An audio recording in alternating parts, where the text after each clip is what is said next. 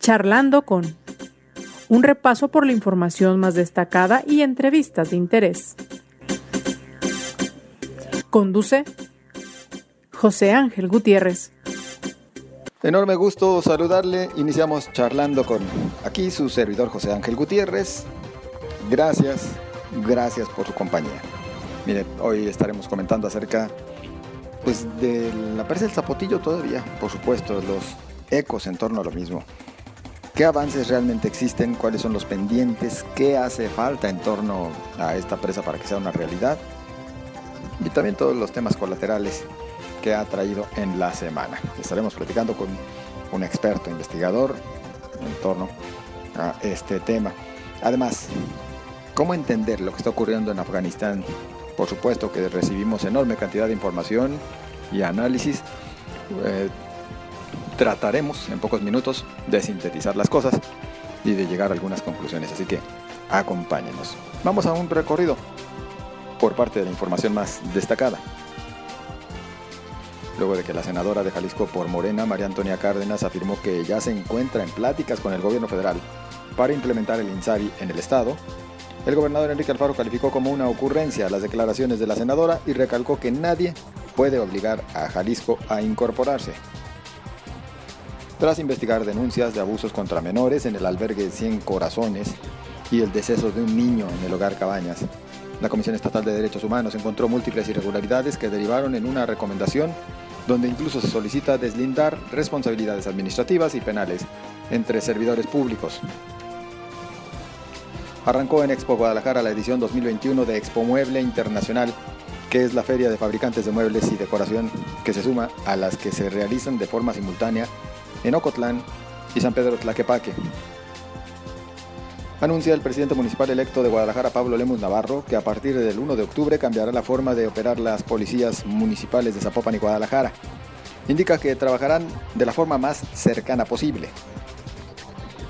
En información nacional, la Comisión Federal para la Protección contra Riesgos Sanitarios autorizó para el uso de emergencia de la vacuna moderna y en próximos días se espera la llegada de 3.5 millones de dosis, informó Hugo López Gatel Ramírez, subsecretario de Prevención y Promoción de la Salud.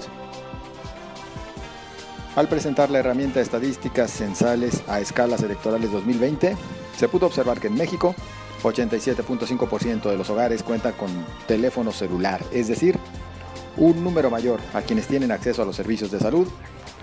Y esto lo explicó el director general de Estadísticas Sociodemográficas del INEGI, Edgar Bielma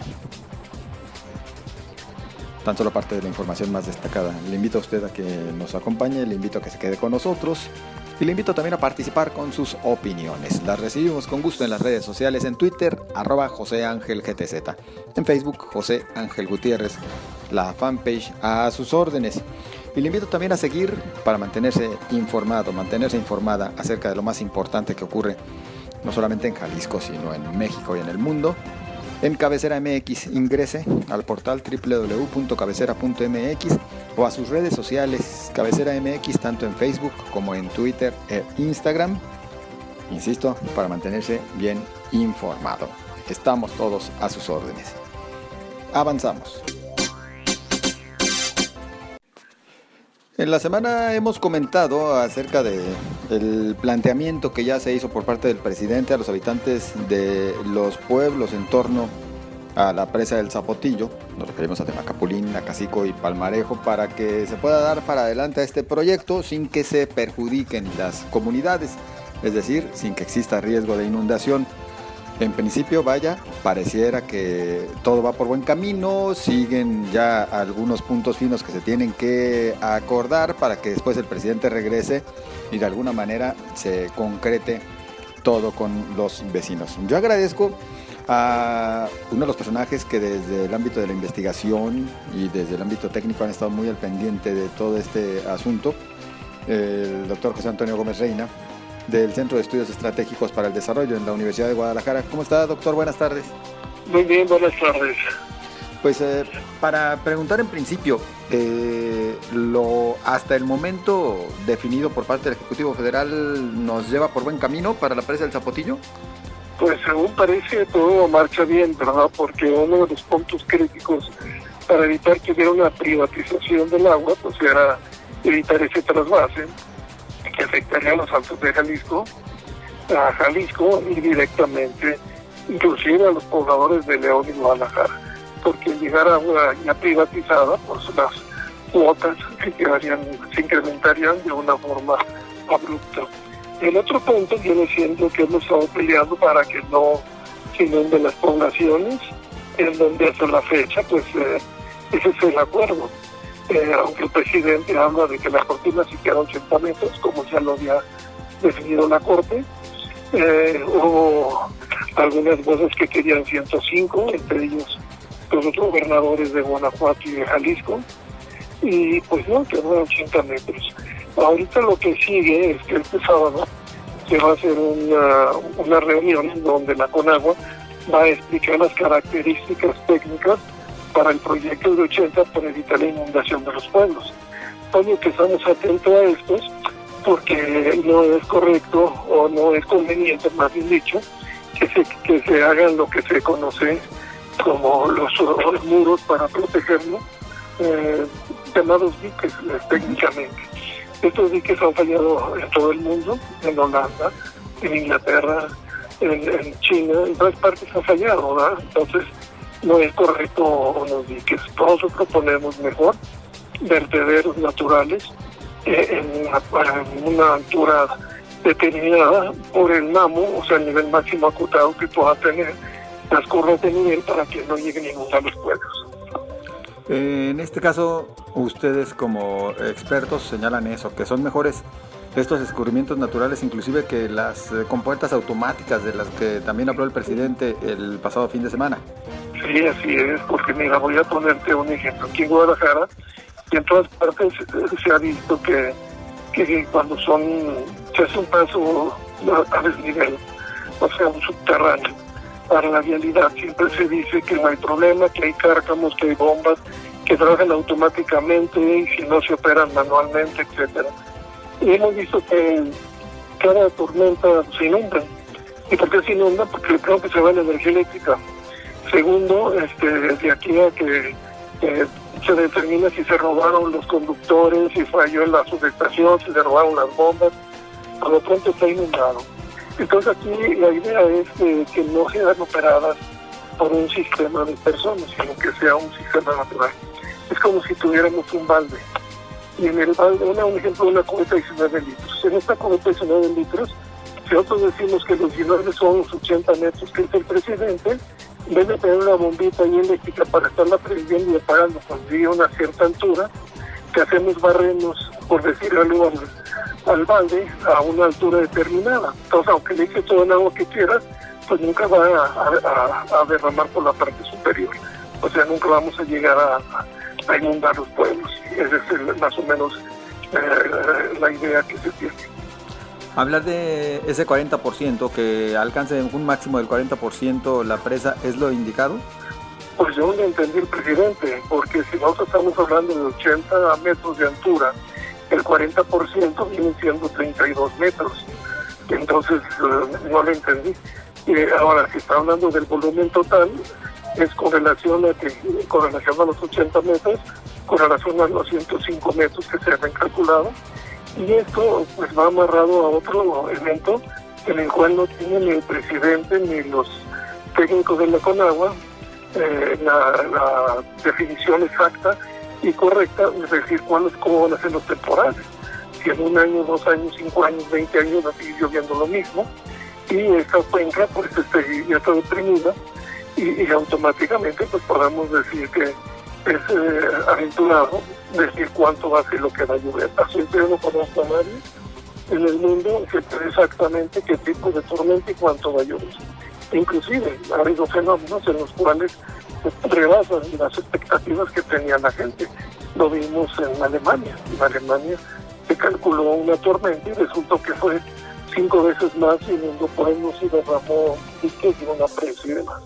Entonces es aventurado hablar sobre sobre la, el porcentaje que se va a manejar. Yo creo que ahí es determinar los niveles de, curvas de agua según la altura que tengas en la cortina. de cuánto a 50, cuánto a 60, cuánto a 70, cuánto a 80. Si la presa te da hasta 60 o 70 metros, entonces ya definimos eso. Y otra cosa importante es también que hay ahí una, una falacia que se está manejando en muchos lados, diciendo que la presa del Zapotillo va a ser para todas las poblaciones de los Altos. Entonces es aberrante decir que si el agua pasa por Lagos de Moreno, dejes correr el agua 100 kilómetros aguas abajo y no la tengas que bombear de regreso. Entonces hay poblaciones, cuencas arriba, que hay que definir perfectamente cuáles van a ser sus eh, eh, fuentes de abastecimiento. O sea, no quiere decir que todos tengan que tomar agua de ahí en el Zapotillo. Exacto. Claro.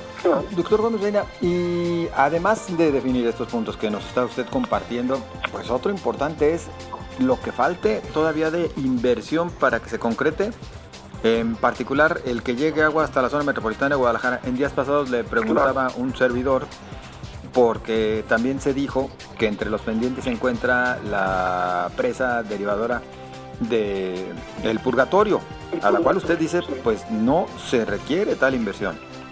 Pues no, no se requiere, porque hay que definir una cosa muy importante. Si nosotros tenemos los proyectos en donde podemos llevar agua a un menor costo en el mantenimiento, entonces pues hay que irnos por la gravedad y no determinar sistemas de bombeo bastante caros. Ese es el primer punto. El segundo, si estamos hablando ya del purgatorio, estamos hablando de una aportación de iniciativa privada y eso te lleva a una privatización del servicio. Y al hablar de privatización, pues automáticamente te estás diciendo que, que ya el, el sistema el de bombeo ahí o va a llevar mano o va a llevar control pues el industrial o el grupo que económicamente haya hecho la inversión.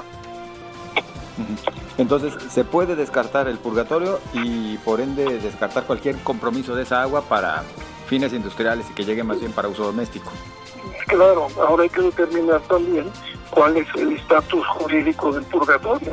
O sea, eh, se sabe que hay algunos amparos, o sea, hay demandas judiciales y demás en relación a ese tema.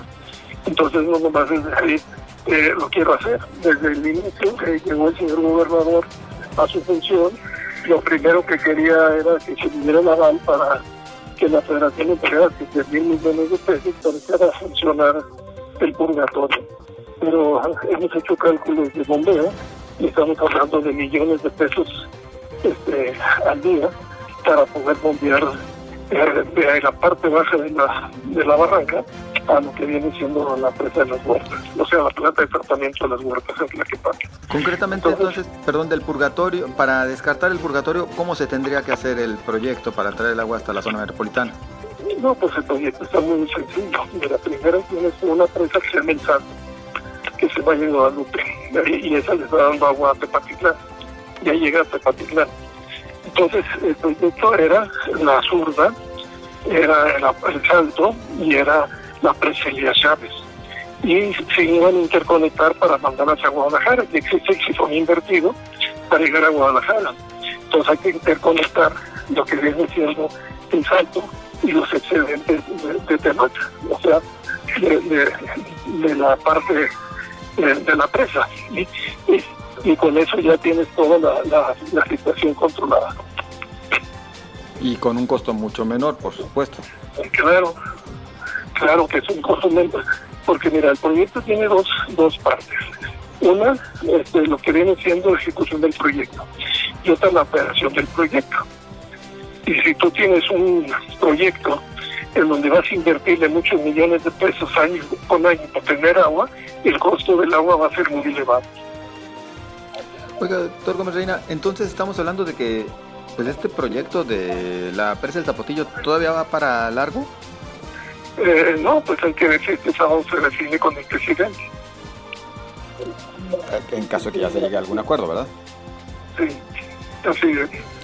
Oiga, por último, para no quitarle mucho tiempo, respecto al tema de Chapala y las amenazas que ahora existen también por parte de Guanajuato porque no les invitaron a la fiesta de no enviar líquido para nuestro lago a través del Lerma. ¿Alguna opinión? Pues, ya pasó hace más de 20 años.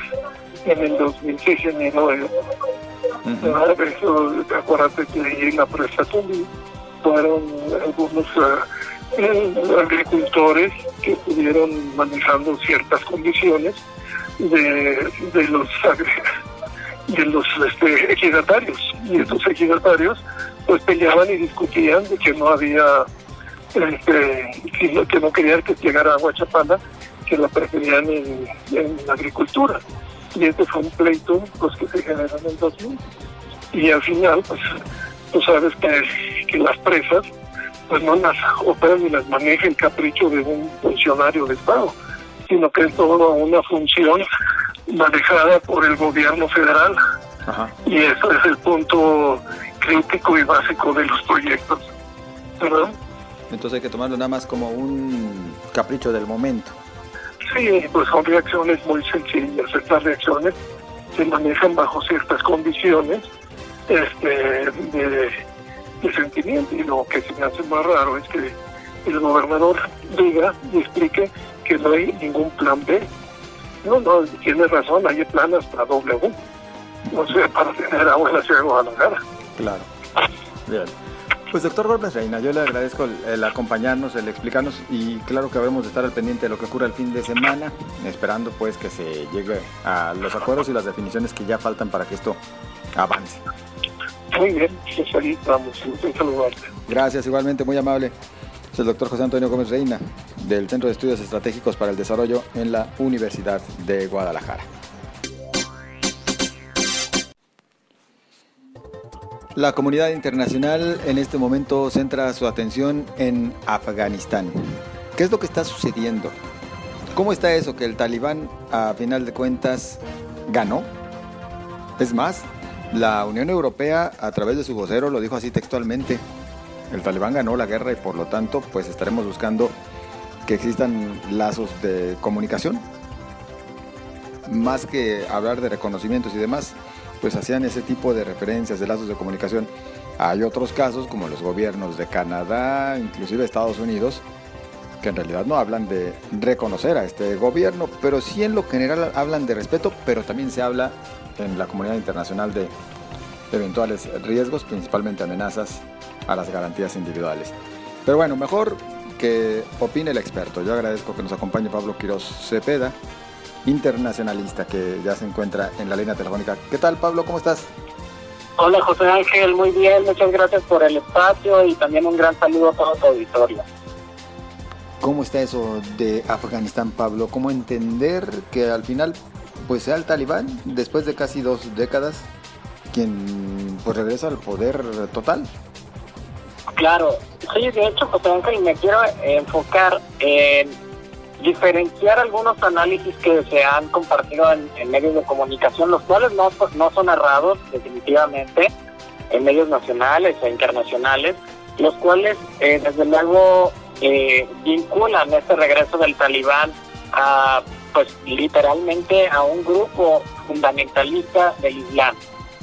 no quiere decir, insisto, que el Islam eh, en su mayoría de personas y creyentes sean fundamentalistas ni mucho menos. No hay que llegar a no hay que caer en ese tipo de, prejuicios que son totalmente lo contrario. Pero sí hay sus, organizaciones perdón que buscan una teocracia. Pero esto lo hemos visto en países como en Irán donde también es un sistema teocrático después de los años 70 con, con la revolución islámica pero aquí es una revolución islámica diferente.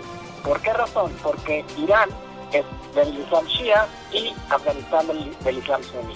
Pero ¿cómo podemos también visualizar el tema del regreso del talibán? Creo que a diferencia de muchos analistas a nivel nacional e internacional, se les ha escapado un pequeño detallito, estimado José Ángel, estimado auditorio.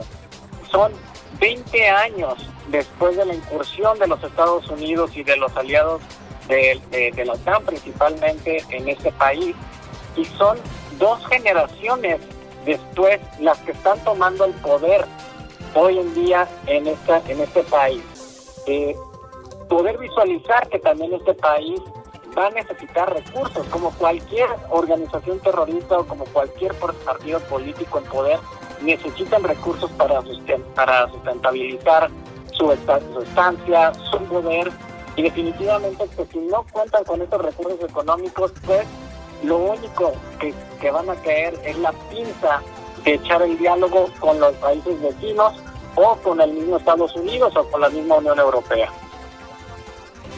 A ver, Pablo, eh, lo que nos planteas y lo que se viene refiriendo en torno a Afganistán sí nos lleva a varias reflexiones, entre otras. 20 años y si regresa el talibán es porque entonces eh, pues la comunidad en Afganistán no se preparó para que fueran las cosas diferentes o por el contrario, es lo que quieren, que sea el talibán el que les gobierne, cuál tendría que ser la, visión con la cual tenemos que analizarlos, porque para Estados Unidos decían es que ya es suficiente 20 años como para que ellos mismos se hubieran organizado para llevar las riendas de su gobierno y no ha ocurrido, pero ¿cómo lo tendríamos que ver? Claro, en principio internamente Afganistán no es únicamente un pueblo afgano, es un país, es un pueblo sumamente diverso, donde existen tayikos, pakistaníes, pashtunes, eh, personas de China, de origen chino. Entonces, es muy difícil solamente de, decir que Afganistán está poblado por afganos. Definitivamente eso no va. Y por ello también diversas regiones de Afganistán están controladas, estuvieron controladas por mucho tiempo por diversas facciones. Y lógicamente la facción más grande o más fuerte era el talibán o al menos la que contaba con mayor recurso. De hecho, eh, este, estos, eh, estos talibanes de, los años 70 u 80 con la incursión soviética fueron apoyados por eh, instancias extranjeras y hasta propios gobiernos de países vecinos para que fueran sustentables en su poder. Por ello es no hablar de que toda la, de que la gente en Afganistán los quiere. De hecho, estadísticas muestran que no están, no está nada contento el pueblo afgano de que regrese el talibán sin embargo, insisten también en que es el, el grupo más poderoso. ¿Y qué se puede hacer contra este grupo poderoso? Por el lado extranjero, estimado José Ángel, estimado auditorio, sí es un fracaso. Es un fracaso el, el alejarse de un problema y ahí concuerdo con, con unos analistas que, eh, extranjeros que también he estado escuchando a lo largo de estos días, que dicen, bueno, es que Joe Biden dice que ya era tiempo de dejar Afganistán, porque representaba un costo para Estados Unidos. Sin embargo, bases estadounidenses aún así aún existen en, varios países del mundo sin necesidad de que exista un conflicto de que exista una amenaza. Entonces, realmente fue ético haber dejado Afganistán con un gobierno sumamente vulnerable y no vulnerable hablando de que no estaban eh, bien posicionados por, por agentes extranjeros, sino por ellos mismos en Afganistán. También la cuestión económica y la cuestión de la corrupción es sumamente alta y por eso mismo también era sumamente vulnerable el gobierno que estaba funcionando en teoría y que sigue funcionando de juro, no de facto, en Afganistán.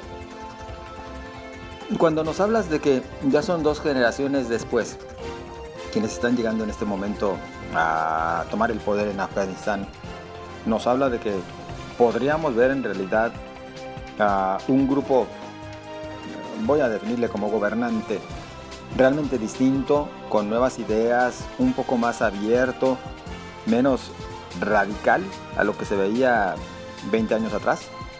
Sinceramente, la cuestión radical se mantendrá, pero aquí hay una diferencia muy grande la necesidad de, de hacer sostenible el, poder y no únicamente de manera interna. Insisto en que Afganistán tiene muchos recursos, pero estos recursos no, han sido explotados y han sido eh, añorados por muchos países de los cuales se han generado guerras, desde el Imperio Británico, pasando por, por eh, sus países vecinos, y ahora China precisamente, quien ya ha firmado acuerdos con el propio talibán para la explotación de recursos en una franja que colinda Afganistán con China y que le da eh, un gran empuje a la nueva ruta de la seda.